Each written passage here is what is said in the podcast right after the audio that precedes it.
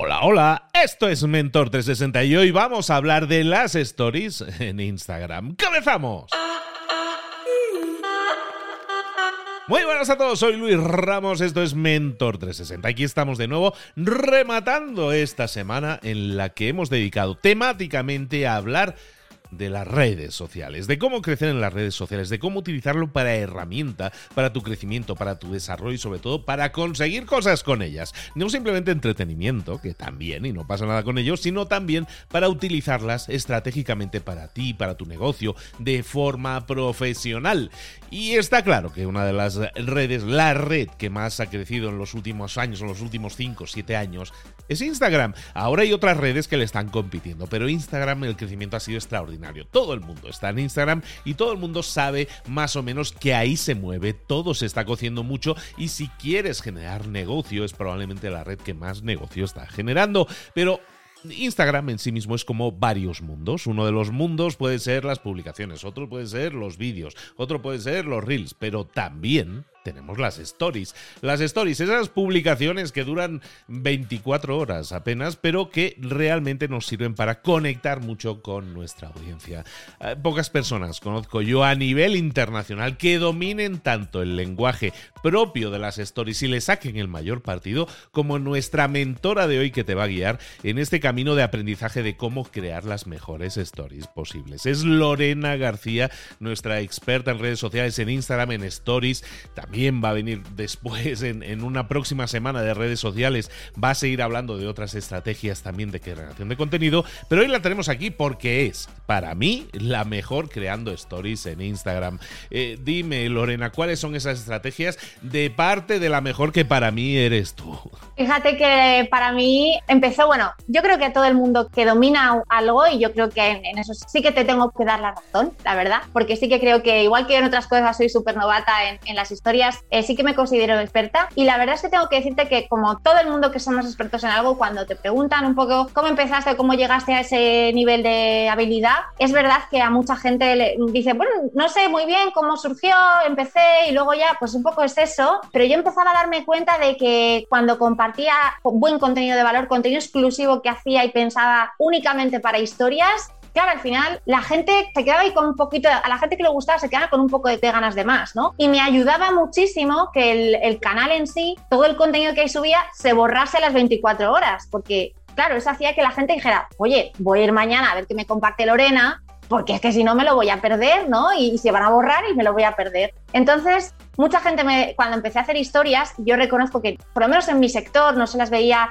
hacer así, de esta forma tan primero constante y luego un poco más profunda, ¿no? En Instagram, eh, mucha gente me decía, pero ¿no te da pena hacer todo ese trabajo para 24 horas? Y yo digo, primero, el acceso a ese contenido lo tengo para siempre. Si luego lo quiero reutilizar o tal, como ya veremos que se puede reutilizar y que yo lo he reutilizado a veces, eh, lo tengo. Y segundo, me sirve, o sea, el propio canal me sirve para tener ahí enganchada a mi comunidad, ¿no? A decir, oye, no me quiero perder las historias de Lorena, que sé que tienen un tiempo limitado, sé que esta información va a estar ahí. Y se crea un poco esa urgencia, ¿no? Muchas veces nos hablan de los sesgos del marketing, de que tenemos que vender y crear urgencia, ¿no? Pues las historias me gustan porque en parte me han ayudado como a, generar ese vínculo con mi comunidad si vienes te doy mucho valor y no te las vas a querer perder porque sabes que tienen un tiempo límite, que no se van a quedar ahí como los posts que los vas a poder consultar siempre que quieras, ¿no? Totalmente, Lorena. Y al final son esa capacidad de generar atención, de hacer contenido súper corto y hacerlo efímero, que caduca muy rápidamente, yo creo que nos genera ese, ese FOMO, ¿no? Eso que decíamos, ¿no? El miedo a perdernos las cosas, el miedo que si esa información no la consumimos en el momento, nos la perdemos para siempre. Es conveniente eso, porque las stories nos permiten también ser guardadas, pero es conveniente precisamente jugar a eso, a apretar a la gente, a acostumbrar a la gente a que esto se va a borrar sí o sí. A ver, no es que los acostumbres tú, es que la naturaleza misma de, de la plataforma funciona así, ¿no? Sí que reconozco que a mí me ha servido sobre todo para diferenciarme, es como bueno, yo al final veía que quiénes eran los que eran los reyes de Instagram en ese momento, ¿no? Cuando yo empecé, pues eran los influencers. ¿Y qué hacían los influencers? Subir un montón de historias a lo largo del día, tener un poco a su gente ahí enganchada, obviamente contando otro tipo de contenido diferente, pues lo que hago en un día, lo que desayuno, ahora voy a no sé dónde, ahora me voy aquí, ahora hago esto, ahora como un contenido mucho más personal que obviamente yo para mi negocio no consideraba relevante compartir. Entonces dije, si mezclo esto que esta gente hace bien, que tiene a su gente enganchada a las historias, con algo que a mí ya me estaba funcionando, que era el contenido de valor más profundo en el feed, digo, pues yo siempre lo planteo cada vez que sale un canal nuevo en Instagram es quién quiero ser yo en historias, ¿no? ¿Qué quiero compartir? ¿Qué voz quiero que tenga mi marca? Y creo que te planteas hacer eh, contenidos más de valor o aplicar un poco esta filosofía en historias, tienes que soltar esa pena que te da desprenderte de tu contenido, ¿no? Yo me acuerdo que yo decía, yo hago este contenido para quien lo vea y no es mío, ¿no? Me desprendo de él, no me importa que dentro de 24 horas ya no esté o que la gente nueva no sepa que todo este contenido está. De hecho, mucha gente me empieza a seguir y cuando me empieza a seguir, realmente yo, el último post que he subido a lo mejor tiene una semana de antigüedad porque yo no publico como tan seguido, ¿no? Pero claro, cuando ven que realmente donde está la chicha es en las historias, ahí les fidelizas más. Y al final las historias están pensadas de tal forma que la gente que ve siempre tus historias es quien la va a ver. Es a, primero a quien se la va a enseñar Instagram. O sea, que nuestra bolita aparezca ahí encendida en las cuentas de otras personas si aparecen los primeros cuatro o cinco puestos es porque siempre nos ve. Entonces, para mí, este es un punto súper interesante de las historias. Es verdad, cuando la gente me dice, ¿cómo puedo conseguir más alcance con las historias? Le digo, pues, o sea, utiliza Reels, no utilices, las historias no son una herramienta de alcance, son una herramienta de fidelización de que esa gente que te encuentre por los carruseles que hablábamos en el episodio anterior o por los reels que hablaremos en el siguiente o por lo que sea, se quede contigo ¿no? y se genere como esas ganas. De hecho, esto de la urgencia yo lo aplico también en mis conexiones en directo. Yo en mis conexiones en directo, que suelo hacer muy pocas, o sea, muy puntuales, ofrezco también un montón de contenido de valor. Toneladas. Es que ofrezco clases, o sea, con presentaciones y todo. Una masterclass te doy en Instagram Live o me pongo a analizar cuentas de mis seguidores y les cuento pues qué cosas pueden mejorar y así. Pero la gente sabe que esa semana van a estar disponibles los directos y que luego se van a borrar, porque yo no voy a dejar toda esa información ahí siempre disponible, ¿no? Y eso es lo que hace que la gente diga, no, quiero estar en el momento del directo o me los quiero ver antes de que acabe la semana porque sé que Lorena me los va a borrar. Que no lo hago por solamente por, ah, te fastidias. No, no, lo hago porque creo que se puede dar mucho contenido gratuito, pero también tenemos que establecer, pues, esos como ciertos límites o como ciertas bueno, pues que la audiencia también tiene que comprometerse, que si quiere recibir todo ese valor, también tiene que estar comprometido con tu marca. Estamos hablando con Lorena García, estamos hablando hoy de stories en Instagram y hablabas, mencionabas la estructura de, cuando llegamos a estas stories que creaban los influencers o que crean los influencers, ¿no? Que tiene mucho más que ver con te enseño una visión más cercana de mi vida, ¿no? El, detrás de escenas que se llama. Pero tú no haces eso. Tú creas un paquete de stories que estructuran un mensaje de, didáctica, ¿no? Un mensaje didáctico. ¿Cómo estructuras, cómo creas, cómo diseñas, cuál es la estrategia detrás de crear este paquete de historias, por ejemplo? que tú creas que son paquetes de historias informativas o de solucionadores de problemas.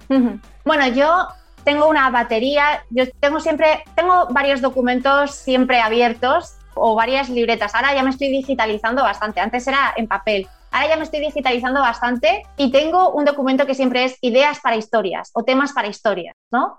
Y básicamente todo lo que yo vea que, pueda dar, primero mi opinión y luego que lo pueda aplicar al contexto de mi cliente, me parece interesante para hacer unas historias. Muchas veces yo lo que le recomiendo a la gente para que se vaya entrenando es buscar aquellos temas que puedan ser, que ellos presupongan que pueden ser interesantes para sus clientes, ¿vale?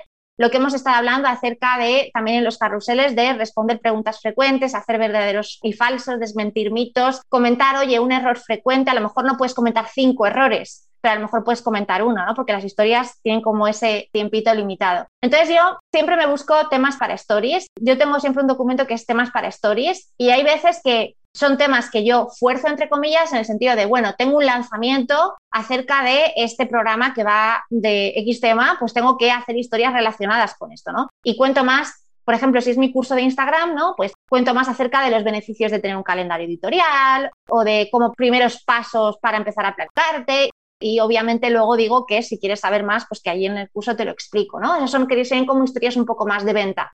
Pero las historias un poco más del día a día siempre intento que el usuario se lleve algo. O sea, nadie va a ver mis historias un día. Bueno, sí, este fin de semana reconozco que sí. No sé cuándo se emitirá esto, Luis, pero yo este fin de semana he hecho historias de enseñar un sitio precioso en el que he estado descansando. Entonces he dicho, este hay que contarlo, porque si no, si no no existe, ¿no? Pero no, en general, las historias de mi marca son para que la gente aprenda algo, ¿no? Aprenda o se entretenga, intento hacerlas entretenidas también.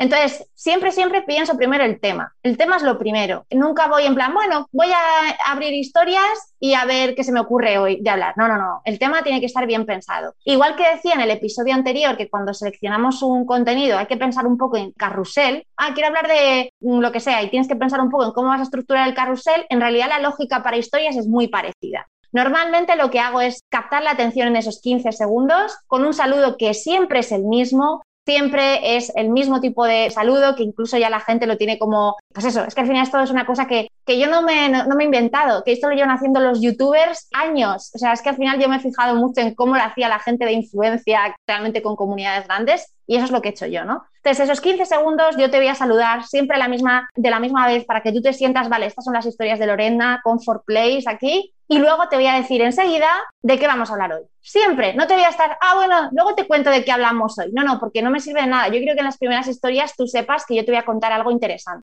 Ahora bien, si te tengo que decir que te apuntes a mi newsletter, si te tengo que decir que esta semana hay un descuento en no sé qué o tal, te lo voy a decir en la tercera, seguramente, para que, ¿sabes? Al final, es, las primeras historias siempre tienen más visualización. Y luego ya sí empezamos con la información que quiera dar, que muchas veces pueden ser consejos. Te tengo cuatro consejos con respecto a este tema hay varias preguntas que la gente me hace sobre este tema que te he dicho del que íbamos a hablar. O hoy voy a enseñarte una herramienta y te voy a contar un poco en qué funciona. A veces es un mix. A lo mejor tengo una pregunta y digo, qué poca chicha tiene esto o tal. Digo, bueno, voy a juntar la pregunta con una mini tutorial, ¿no? Que fue un poco lo que hice hace poco en mis historias, ¿no? Me había llegado una pregunta muy específica acerca de los hashtags y dije, bueno, pues doy una pregunta más habitual y un mini tutorial y ya más o menos tengo el paquete creado, ¿no? Y ya al final siempre también hago llamada a la acción, hago que la gente me, diga si le ha gustado o no le ha gustado la historia, las historias de hoy, digo que me cuenten impresiones por mensaje privado y bueno, un poco me lo tomo como un diálogo. Yo en realidad cuando hago historias no pienso que estoy hablando ahí a, a, la cámara, a la lente, al cristal, sino pienso que hay personas detrás que van a estar como viendo todo ese contenido e intento pensar un poco en la lógica. Y es curioso porque al principio cuando grababa estas historias se ponía muchas semillas negativas en la mente, que diría nuestra amiga en común Mónica Galán, semillas negativas en la mente del cliente cuando llegaba y decía, bueno, y después de todo este tocho, bueno, espero no haberos aburrido y era como, si ha llegado hasta el final, no le has aburrido, deja de decir eso, ¿no? Así que es muy importante que nos quitemos nosotros creencias de esto está, está quedando súper aburrido, esto a la gente no le va a gustar, porque quien haya llegado al final realmente es porque ha querido quedarse, ¿no?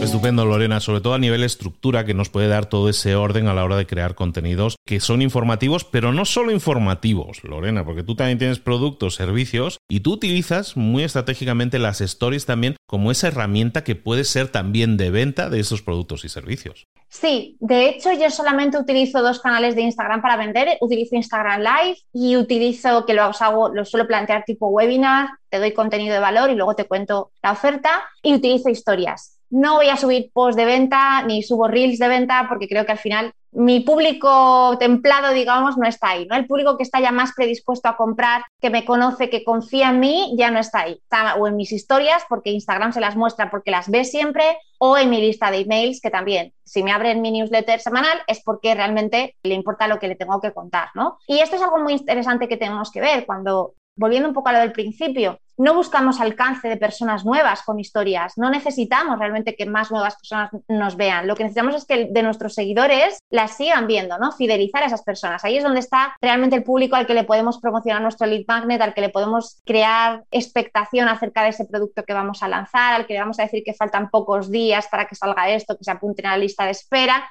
y por supuesto luego al que le vamos a decir que aprovechen esta oferta o que aprovechen esta promoción que tenemos o este nuevo programa, servicio que hemos lanzado, ¿no?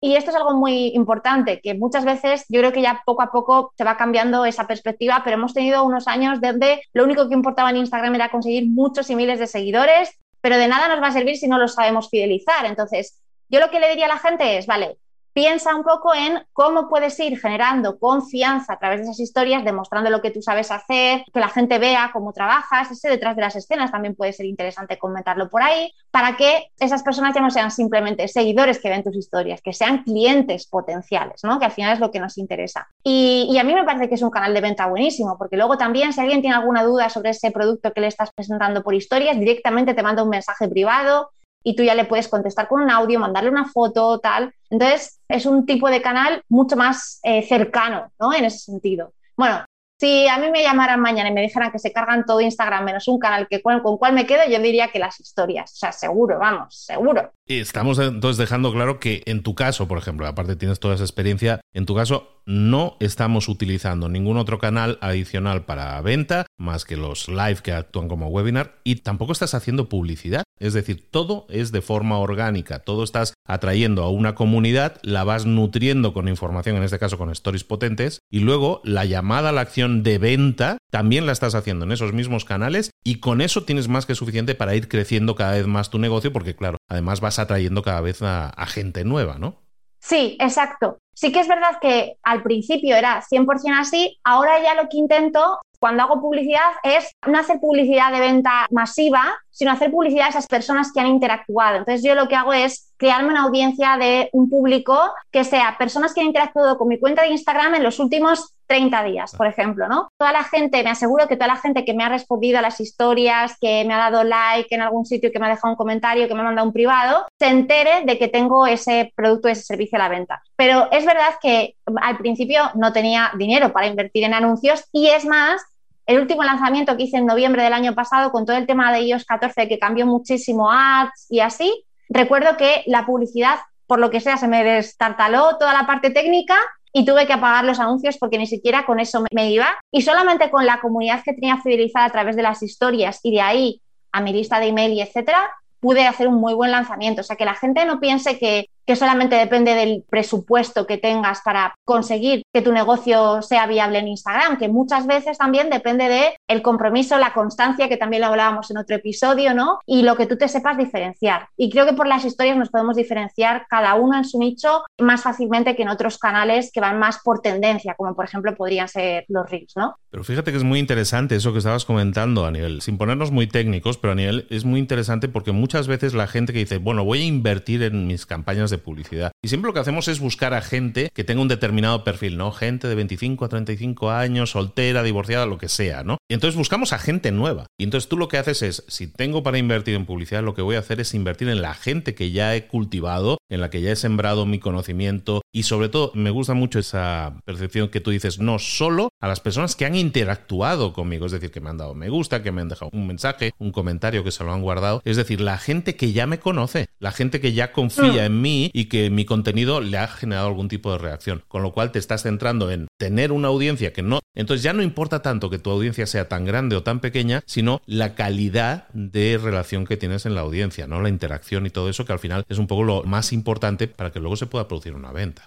Sí, de hecho, eso es para campañas de venta. Y cuando hago público frío, que a veces que también lo hago, que es gente que todavía no conoce comunicación, yo lo que suelo hacer incluso no es partir de esa segmentación de cero, sino decir, gente similar a esta gente. Yo quiero gente a la que le haya gustado lo mismo que le ha gustado a estas personas que ya han interactuado conmigo o gente similar a clientes que ya me han comprado, ¿no? Entonces, bueno, es público frío porque quizá no me conozcan todavía, no conozcan mi marca, pero tienen muchas cosas en común con el público que ya me sigue. Entonces, cuando hago, que normalmente eso lo hago más para cuando quiero, por ejemplo, que alguien se descargue un recurso gratuito de mi web o cuando quiero que alguien conozca la cuenta o lo que sea, suelo invertir muchísimo menos presupuesto porque el público es mucho más pequeño, claro, pero siempre en gente que tenga algo en común con mi audiencia ya. Y si no, si es venta, 100% nunca hago public Que seguro que los expertos en ads me dicen, no, pues porque no, estás perdiendo un montón de oportunidades. Pero no sé, a mí me resulta mejor así, la verdad. Y al final, para presupuestos limitados, creo que es más interesante. Si no tienes una gran cantidad para invertir y targetear a todo el mundo posible, pues afinar un poco más el tiro por ahí. El retorno de inversión muchas veces eh, no lo sabemos explicar o no lo definimos correctamente. Cuando el retorno de inversión nosotros lo definimos en invierto una serie de montos económicos, invierto dinero para obtener un resultado, en este caso atraer a gente, muchas veces nos cuesta, eh, sobre todo a las personas que no lo están haciendo, que simplemente se dedican a yo invierto dinero y con eso tengo un resultado, están muchas veces dejando de lado la oportunidad que significa o que nosotros entendemos, yo también me dedico a esto de generar contenido que genere audiencia, es lo importante que es cultivar la audiencia, lo importante que es tener una audiencia, lo que se llama el contenido que genera audiencia orgánica, es decir, gente que te sigue, gente que interactúa, que le gusta lo que haces, generar esa tribu, ¿no? Que dice Seth Godin, es tan importante porque, pues, como tú bien decías, ¿no? Si el año pasado se cambian las reglas del juego con respecto a las campañas publicitarias,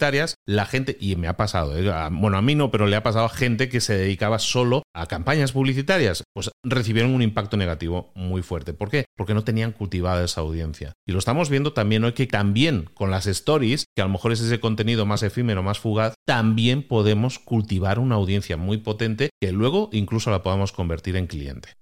Totalmente, totalmente. Además, quiero decirle a la gente que sobre todo no tiene presupuesto y que achaca que no consiguen sus objetivos, que no tienen dinero para invertir y que ahora todo es publicidad y que si no pagas no tienes alcance y todo eso, que realmente puedes tener el mejor presupuesto para publicidad, el presupuesto más grande, que como no tengas contenido orgánico en tu perfil para esa gente a la que vas a traer con publicidad, un contenido bueno, que esté creado con intención y pensado para ese cliente, y además no se detecte que haya cierta actividad, cierta comunidad en este perfil, por el mucho dinero que inviertas en publicidad, no vas a retornar en seguidores, que supongo que es lo que la gente más busca ¿no? con este tipo de acciones, aunque ya hemos visto que hay un montón más. Así que sí o sí, necesitas la parte orgánica para que la parte pagada también funcione. Lorena, ¿dónde podemos saber más de ti y seguirte y entender un poco más a profundidad muchos entresijos de las cosas que tú explicas? Pues mira, pueden seguirme en comunicación.com, ahí estará mi web y tendrán acceso a todos los recursos gratuitos, a todas las formaciones y a todo el contenido que genero prácticamente de forma diaria. Y por supuesto también me pueden seguir en todas las redes sociales, más concretamente y con más potencia, digamos, en Instagram, Comunicación, pero también estoy en YouTube o en LinkedIn y estoy segura de, de que por ahí también podemos intercambiar perspectivas acerca de este apasionante mundo que es Instagram.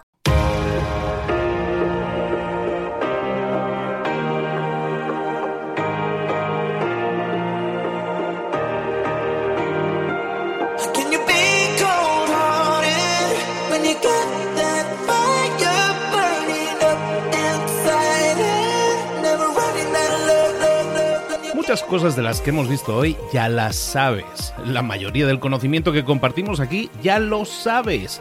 Sabemos lo que tenemos que hacer, sabemos lo que tenemos que evitar, lo que no tenemos que hacer, todo eso ya lo sabes. El único problema es que no lo ponemos en práctica, no pasamos a la acción y es ahí donde te necesito a ti y a tu compromiso.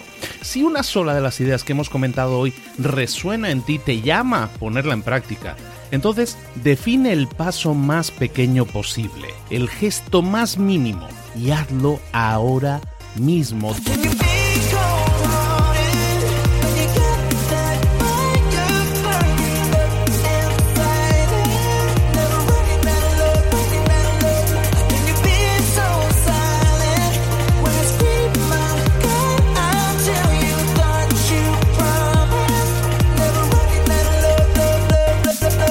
Hablo de crecimiento personal, pero también de crecimiento profesional. Expandir tu red de contactos, mejorar tus relaciones con los demás, aprender alguna cosa nueva, poner en práctica una pequeña técnica que te ayude. Todo suma, pero solo suma si lo pones en práctica. No si piensas en ponerlo en práctica. Pensar en ponerlo en práctica no sirve, tienes que ponerlo en práctica, pasar a la acción.